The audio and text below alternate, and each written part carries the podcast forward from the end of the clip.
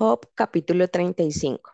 Prosiguió Elú, Eliú en su razonamiento y dijo, ¿piensas que es cosa recta lo que has dicho? ¿Más justo soy yo que Dios? Porque dijiste, ¿qué ventaja sacaré de ello o qué provecho tendré de no haber pecado?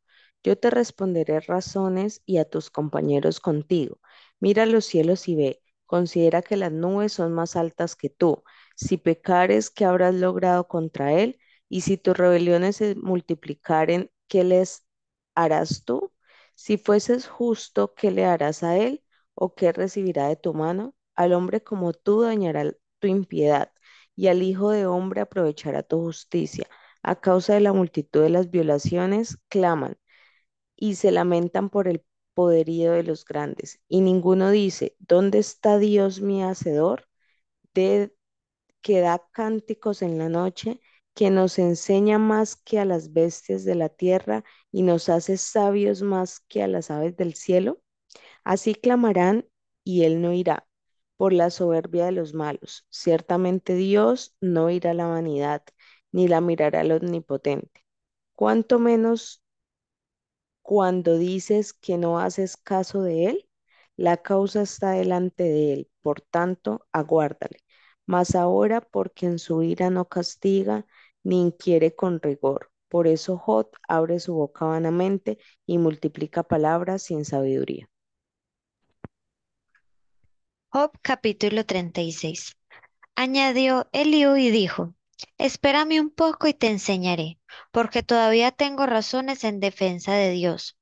Tomaré mi saber desde lejos y atribuiré justicia a mi Hacedor, porque de cierto no son mentiras mis palabras, contigo está el que es íntegro en sus conceptos.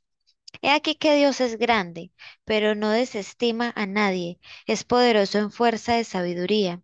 No otorgará vida al impío, pero a los afligidos dará su derecho.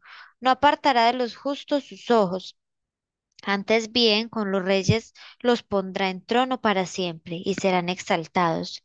Y si estuvieren prendidos en grillos y aprisionados en las cuerdas de aflicción, Él les dará a conocer las obras de ellos y que prevalecieron sus rebeliones. Despierta además el oído de aquellos para la corrección y les dice que se conviertan de la iniquidad. Si oyeren y les sirvieren,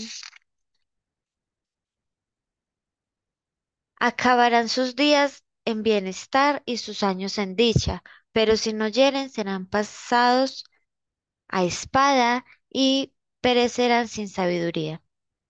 Mas los hipócritas de corazón atesoran para sí la ira, y no clamarán cuando él los atare. Fallecerá el alma de ellos en su juventud y su vida entre los sodomitas. El pobre al pobre librará de su pobreza y en la aflicción despertará su oído. Asimismo te apartará de la boca de la angustia al lugar espacioso, libre de todo apuro, y te preparará mesa llena de grosura. Mas tú has llenado el, el juicio del impío en vez de sustentar el juicio de la justicia por lo cual teme, no sea que en su ira te quite con golpe, el cual no puedas apartar de ti con gran rescate. ¿Hará él estima de tus riquezas, del oro o de todas las fuerzas del poder? No anheles la noche en que los pueblos desaparecen de su lugar. Guárdate, no te vuelvas a la inequidad pues esta escogiste más bien que la aflicción. He aquí que Dios es excelso en su poder. ¿Qué enseñador semejante a él? ¿Quién le ha prescrito su camino? ¿Y quién le dirá, has hecho mal? Acuérdate de engrandecer su obra, la cual contemplan los hombres. Los hombres todos la ven. La mira el hombre de lejos. He aquí Dios es grande y nosotros no le conocemos, ni se puede seguir la huella de sus años. Él atrae las gotas de las aguas al transformarse el vapor en lluvia, la cual destilan las nubes, gotean en abundancia sobre los hombres. ¿Quién podrá comprender la extensión de las nubes y el sonido estrepitoso de su morada? He aquí que sobre él extiende su luz y cobija con ella las profundidades del mar. Bien que por esos medios castiga a los pueblos, a la multitud Él da sustento, con las nubes encubre la luz y le manda no brillar, interponiendo aquellas. El trueno declara su indignación y la tempestad proclama su ira contra la iniquidad.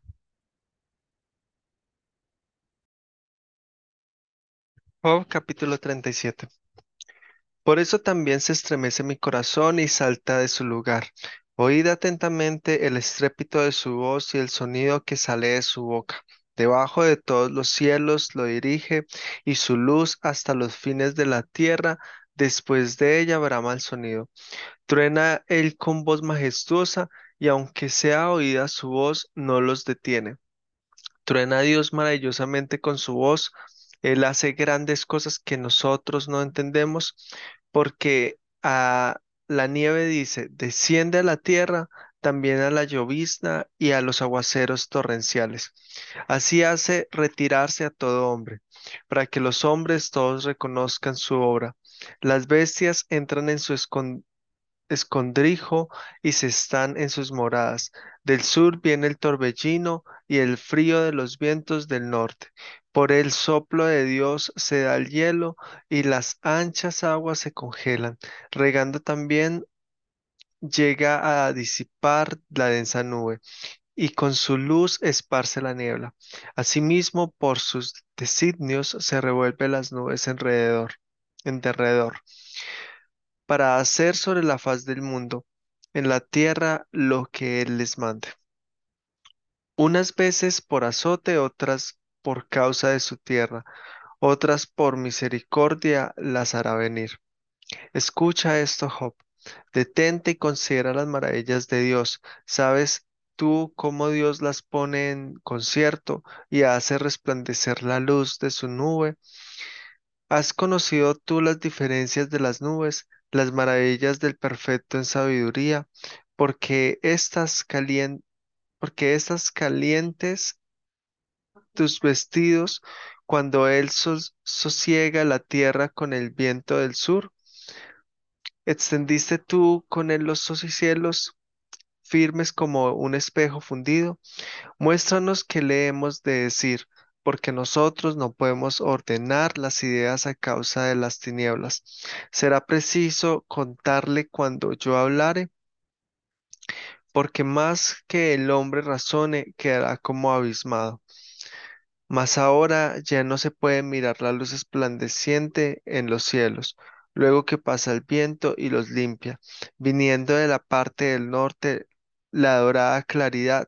En Dios hay una majestad terrible, el Todopoderoso, al cual no alcanzamos, grande en poder y en juicio, y en multitud de justicias no afligirá. Lo temerán por tanto los hombres. Él no estima a ninguno que cree en su propio corazón ser sabio.